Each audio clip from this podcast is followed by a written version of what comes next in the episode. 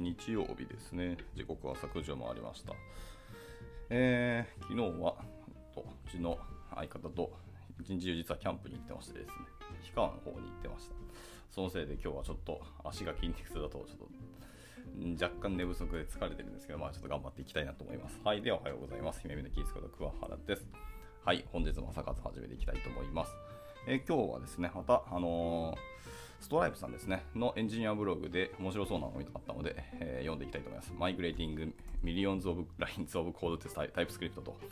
100万行以上の、えー、コードを TypeScript に置き換えたらしいですね。っていうところで、まあ、これを早速読んでいこうと思います。えー、今日の、えー、ブログ筆者の方は Andrew Lunny さんって方ですかね。でが書かれたそうです。では行きましょう。えっ、ー、と、K さんと、えー、MP さんと、えー、とプテアノさんですね。はい、おはようございます。ご参加いただきありがとうございます。まあ、あのだらだら読んでいくので、まあ、片手間に聞いてもらえれば幸いです。はい、じゃあいきます。えー、このブログ自体は2022年の5月20日に書かれたものですね。はい。えー、いきます。3月6日日曜日、ストライプ最大の JavaScript コードベース、ストライプダッシュボードっていうのを動かしている、えー、ものがありますけど、これをフローからタイプスクリプトに移行しました。あ、でも一応フローは入ってたんですね。で、1回のプロリクエストで、えー、370万行以上のコードを変換しました。100万じゃなかった。300万いってた。でその翌日には700人何百人ものエンジニアが自分のプロジェクトで、えー、タイプスクリプトを書き始めるためにやってきました、えー、本当に非現実的です、えー、少し前まで TypeScript がストライプに上陸することはないと笑っていたのを覚えていますが、えクリスマスの月曜日の朝、え目を覚ますとそれはここにありましたとでストライプエンジニアの、え Mike Fix 氏がこういうことをおっしゃってたらしいですね。で、 TypeScript は JavaScript の、まあ、型チェックのデファクトスタンダードであり、私たちのエンジニアはこの移行に大喜びしています。私たちは TypeScript の変換ツールを GitHub で共有し、え他の人が同様の移行を行えるように支援していますと。ほう、いいですね。で、この変換ツールがあの実際にリンクも貼られているので、あのまあ、もし興味ある方は見てみてください。えー、すごいですね。GitHub でちゃんと公開してるのなかなか熱いですね。えー、っと、ストライプアーカイブっていうリポジトリ、あのオーガニゼーションがあって、その中に、えー、Flow to TypeScript Code Mod っていうあのリポジトリが入ってますと。はい。まあ、ここにありますと。で、コミット10コミットしかないんですけど、10コミットでガッと作ったんですね。しかもわざわざちゃんとあのロゴまで入ってますね。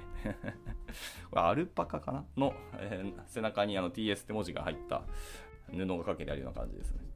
あちょっと可愛いですけど、まあ、あの今日この後このブログも皆さんにあの Twitter でシェアするんで、後ほど見てみてくださいというところです。では、えっと、本題に入っていきましょう。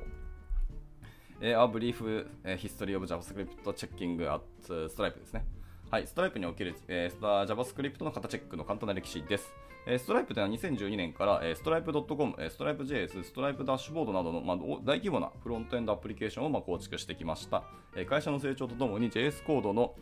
えタイプチェックをえタイプチェックを行うことで、え、製品の品質と信頼性を高めてきました。え、2016年当時は、えメタ、まあ、当時 Facebook ですね。えー、当社は、えー、メタで開発された JavaScript 用のオプション型システムである、まあ、フローをいち早く採用しました。まあ、それ以来、えー、フローは当社のフロントエンドアプリケーション大部分に型安全性を、まあ、提供していますと。ということは、型自体の、えーと、導入はさっさとやったってことですね。で、その当時、まあ、フローしかなかったので、フローを入れたと。でしかしエンジニアは、え、フローを使いこなすのに苦労していた、え、タイプチェッカーのメモリ使用量によって、え、ラップトップがロックされたり、エディター内の統合が頻繁に多く、え、遅くなって信頼性が低下したりしたということですね。えー、そうなん僕ちょっとフローは名前は知ってますけど、実際に導入したことなかったんで、結構メモリ使用しちゃうんですね、これ。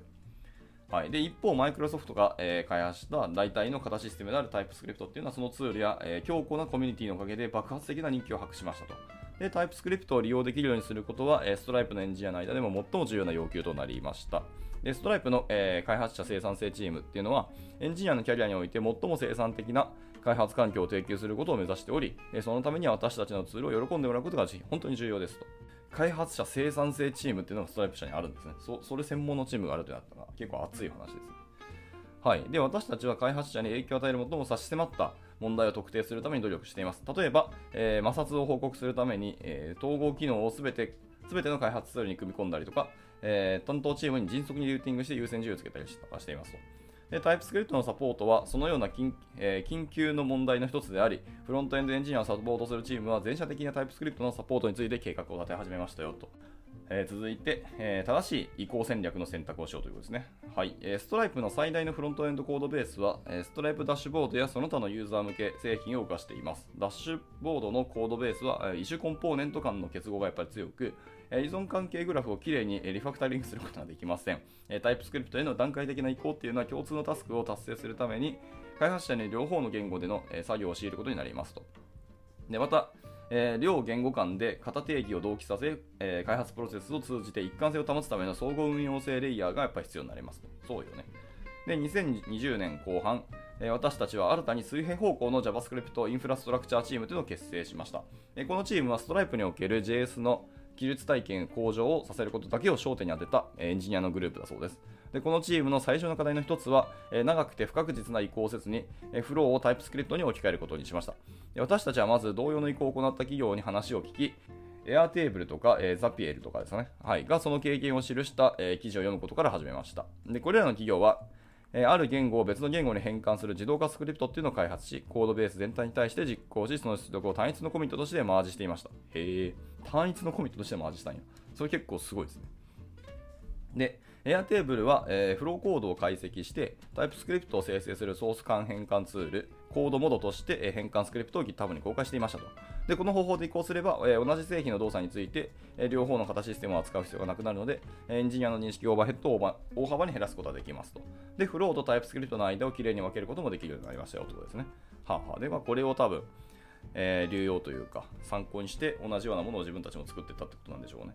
では続きまして、えー計画、準備、そして反復っていうところですね。はい、ここからもプランニングとプリプレーションとイテレーションということです。え私たちはその Airtable の変換コードの品質に非常に感銘を受け、それを私たちの移行作業の基礎として使用することを一応決定しましたと。でオープンソースコミュニティはこのような例から多くの利益を得ています。私たちはまず Airtable のコードモードを Stripe の、えモノレポにコピーし、私たちの内部コードに対して実行することから始めました。で私たちの JavaScript オブジェ、えプロジェクトっていうのは、厳密に片付けされた React コンポーネントの共有デザインシステムである、えー、セールっていうのを対応しているので、えー最初に注目したのはこの分野でしたと。で、フローで書かれたアプリケーションを引き続きサポートするため、コードをタイプスクリプトに変換するのではなく、セール用のタイプスクリプト定義っていうのをまあ生成しました。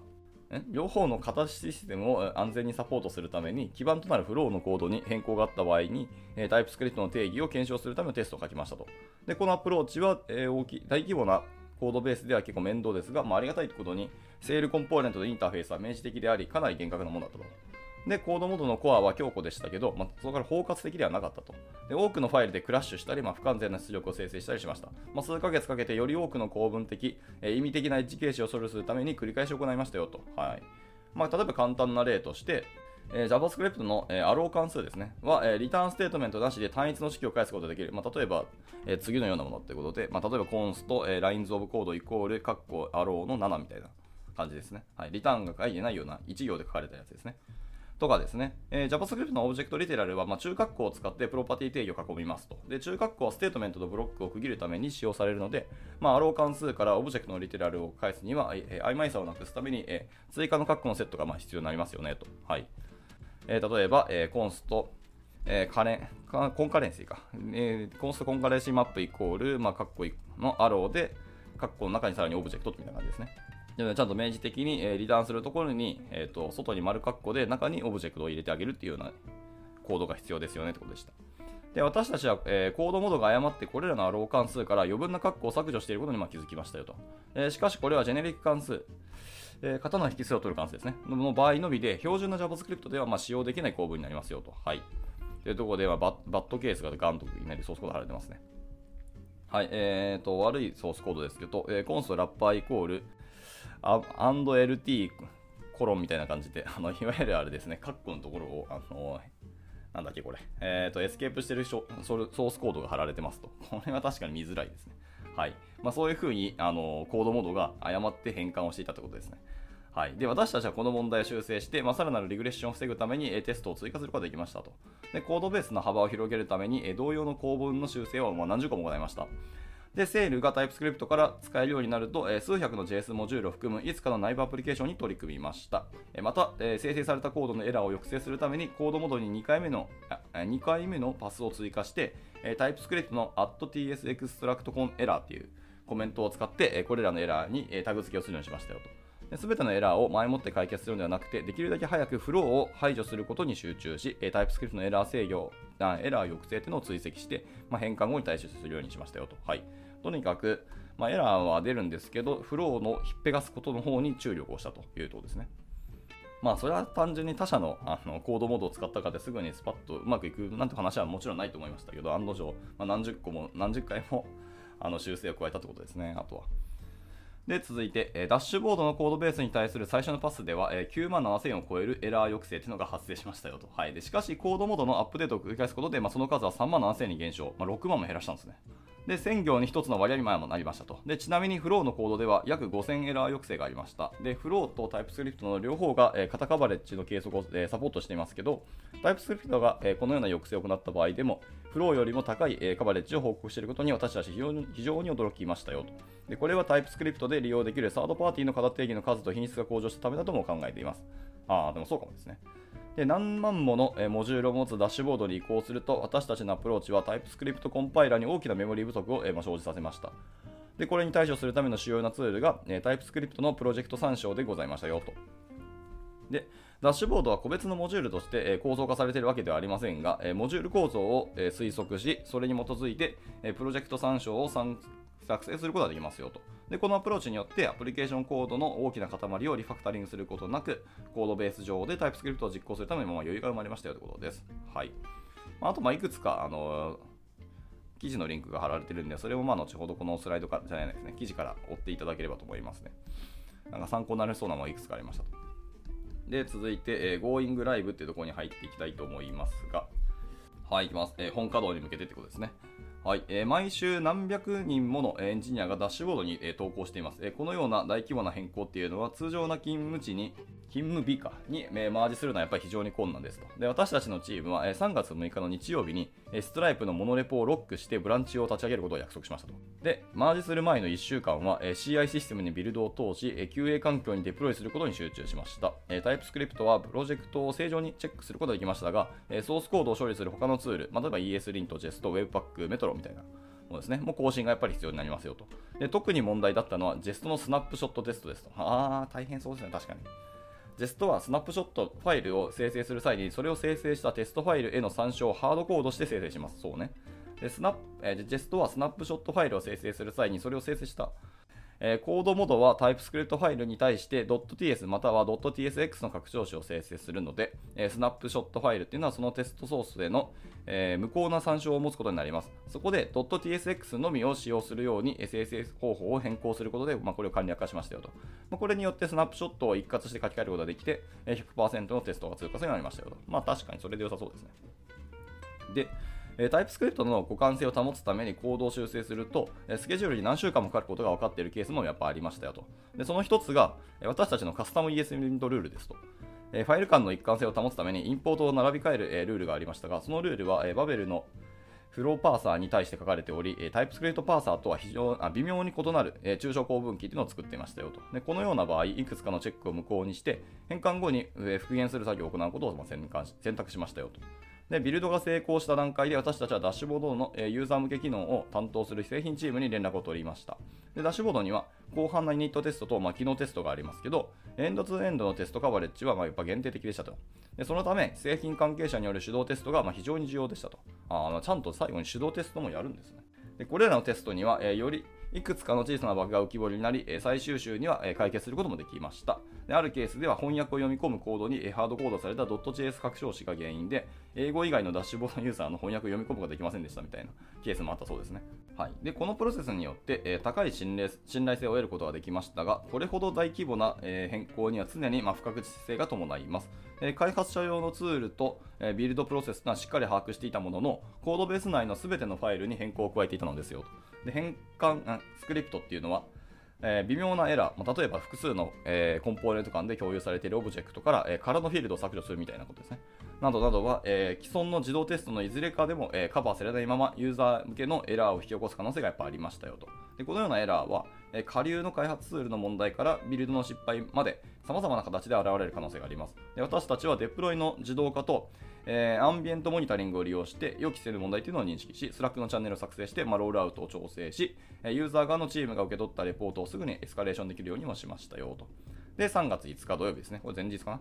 チームは新しい移行用のブランチを作成して、自動化されたスクリプトというのを実行しました。その後、そのブランチを QA にデプロイし、製品チームから提案された手動テストも含めて検証プロセスを繰り返しました。その結果、まあ、新たな問題は見つかりませんでした。そして、まあ、マージ当日を迎えることができましたよと。で、3月6日日曜日の朝、ストライプのモノレポをロックし、移行用ブランチをもう一度 QA パスし、変更を提出しました。で、綺麗にマージされ、自動テストもパスしました。そしてタイプスクリプトを本番環境に導入するためのデプロイメントを開始しました。で前年度の、え慎重かつ厳格な作業のおかげでトラフィックを新しいコードに移行させる際に、まあ、不快な驚きはありませんでしたよと。で私たちは、えー、リポジトリのロックを解除し、ダッシュボードがタイプスクリプトになったことを開発者に知らせましたよと。この最後のお知らせ、すごい熱かったんでしょうね、本当に。なんせ370万ものコードを変更したって言ってますからね。はい、で私が面接を受けたとき、フローからタイプタイプスクリプトタイプスクリプトへの移行が進行中だと聞きました、えー、前任のチームが小さなコードベースの複雑さと労力で苦労しているのを見ていたので、確かに半信半疑でした。で月曜日に数分で元通りに戻ったのはあの屈辱的だったそうですね。すごいですね。屈辱的だったんですね。えまあ、エリック・クレマンっていうソフトエンジニアの方がまこういう一言言ったそうですね。はいまあ、すぐにま圧倒的な反響がありましたよと。あるエンジニアはこのマイグレーションがストライプに入社して以来唯一最大の開発者の生産性向上であると述べています。で1年間の努力が報われ、えー、報われストライプのコードベースがこれほどまでに的確かつ明確に、えーと、改善されたことっていうのは私たちにとって大きな喜びですよということでした。はい、で続いてタイプスクリプト、えー、2 months later ということで、えー、リリース後2ヶ月経ったそうですね。えー、2ヶ月後ですけど、まあ、変換は完璧ではありませんでした。あー、残念ですね。で、そのあとですね、数週間の間にですね、JS インフラチームというのは発生した問題に対処していました。私たちが想定しなかった例として、CI とローカルのタイプスクリプトの実行の間に矛盾があることを報告するエンジニアがいました。タイプスクリプトでは NPM からインストールされる多くのサードパーティーの型定義を使用することができ、それらが更新された場合、エンジニアは新しいバージョンをインストールする必要があります。これはフローの構成とは異なり、依存関係の更新で型が変わることはほとんどないため、エンジニアのデバッグのステップとして YARN インストールというのを実行するよう教育する必要がありました。まだまだやるべきことはありますと。より詳細なプロジェクト参照によって、え、パフォーマンスをさらに向上させることができますし、まあ、より良いキャッシュによって CI の実行を高速化することもできます。しかし、その恩恵は道のりの凹凸を、え、はるかに凌駕していますと。エンジニアは、えー、自動依存性インポートだったりとか、コード保管などの機能や、タイプスクリプトコミュニティのサードパーティーの型定義や統合の広範な、えー、コーパスというのを享受しています。新しいエンジニアがフロントエンドのコードを書くためにストライプに参加していたとき、初日からより快適で慣れ親しんだ言語で成功することができますよってことです。でラストですね。はいえー、ダッシュボードに関する作業が、えー、完了した後も JS インフラチームは全社的に、えー、タイプスクリプトの、えー、採用を拡大し続けています。で、同じツールを使ってストライプチェックアウトなどのすべての、えー、ペイメント UI を含む多くの、えー、コードベースでもどんどん変換をしていっていますよと。で、ストライプのフロントエンドエンジニアは、どのプロジェクトを開発するにしても、すぐにタイプスクリプトを書くようになります。で私たちが最初に移行のストーリーを、え公にしたとき、この反応は同じように熱狂的でした。で業界全体からもっと知りたい、まあ、同じ改良を自分のコードベースに適用したいという開発者が集まってきました。でこうした開発者を支援するために、私たちはタイプスクリプトの変換コードを、え GitHub で公開し、各チームが自分のプロジェクトに適、え、適用できるようにしています。え、JavaScript や Flow、えー、TypeScript の特殊性はさておき、今回の移行から私たちが得た大きな教訓っていうのは、大規模なコードベースに対する劇的な改善は、勤勉さとコミットメント、そして楽観主義があれば可能であるということです。でこの考え方は、私たちのエンジニアをより効率的にするために、えー、他の機械にも適用していきますし、他の人も同じようにすることを願っています。という言葉で締めくくられております。はい。一応ですね、えっ、ー、と、ツイッターに、えー、シェアードストーリーっていうあのリンクが、ツイートが貼られてますね。はい。一応、えー、同じこのブログの書かれてる筆者の方が、えー、ツイートしてますね。えー、週末に私のチームであるストライプの、え、チームは会社最大の JS コードベースをフロートからタイプスクリプト私たちは約350万行のコードを修正しそして何百人もの開発者が月曜日の朝 DS を書くためにやっていましたって今この記事の冒頭で書かれたことを、えー、ツイートしてそこから連ツイでずっとひたすらあのストーリーが語られてますねはい構連追長いですけど、まあまあそこが書かれているので、まあ興味ある方は見てみてくださいっていうところで、まあ、このブログが終了になりました。はい。いやー、すごいですね。まあ、フローが入ってたらすごくいい話ではあるんですけど、これをさらに、この変換、大変だったと思いますけど、この変換の、え、コードモードっていうのをしっかり、OSS にも貢献するという意味であの公開しているっていうのはとても素晴らしい話だと思いますね。まあ今後、まあ、新しくプロジェクトを立ち上げるときもフローでやることはほぼないので、あんまりこれを使うことはどんどんどんどん減っていくとはもちろん事実としてあると思いますけど、まあ、まだまだ全世界でフローを使ってる会社さんっていうのはいるでしょうし、僕もたまに聞きますね。やっぱりフローで使ってるんですよっていうのを聞。くのでま、そこで TS に依存,、えー、依存じゃないですね。移行したい場合はこいつを使ってみると結構良さそうな感じはしますね。はい。ところでございます。まあ、なかなか 中身見てます。軽くソースコード見てますけど、結構大変だったんだろうなっていうのはよくわかります。でもしっかりこの、あのー、変換ツールの中にも、変換ツールそのものにもあのテストコードがしっかり書かれていて、えー、その辺のチェックがされているので、割と信頼性は高そうには見えますね、本当に。では、えっ、と、ちょっと早いかもしれないですけど、今日の朝活はこちらで以上にしようかなと思います。はい、えー、やっぱ相変わらずストライプさんは技術力高いエンジニアさんが本当に多くいらっしゃるんだなっていうのをつくづく感じますね。さらっと述べられてますけど、すごい中の人エネルギー大変だったし、コミュニケーションいろんなところに人たちにあのしっかり確認取ったりしたというところで、作業量が膨大だった気はしますけど、これを最終的にスパッと終わらせて、かつツールも出しているというめちゃめちゃクールなブログだったなという感じはしました。はい。なんか、まあ、参考になれば幸いですし、まあ、他のなんか、あれですね、記事内に貼られているリンクのところもです、ね、いろいろ参考になるところがありました。まあ、その他社さんのところですね、エアテーブルさんだとかったりとかの、あの、移行フローの話もあったりするんで、まあ、その辺もちょっとなんか興味あったら見て、読んでみたくなりましたね。というところで、じゃあ、朝活はこちらで以上にしたいと思います。はい、えー、日曜日の朝から、まあ、多くの方参加いただき大変にありがとうございました。はい、まあ、また明日もなんかゆるくエンジニア的な記事を読んでいこうと思いますので、まだ興味あるご参加いただければ幸いです。じゃあ、日曜日ですね、今日もしっかりゆっくり休んでいただいて、また明日から頑張っていければなと思います。では、えーと、以上で終了したいと思います。お疲れ様でした。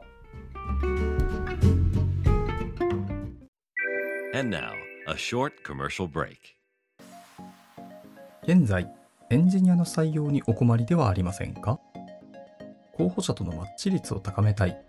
辞退率を下げたいという課題がある場合、ポッドキャストの活用がおすすめです。音声だからこそ伝えられる深い情報で、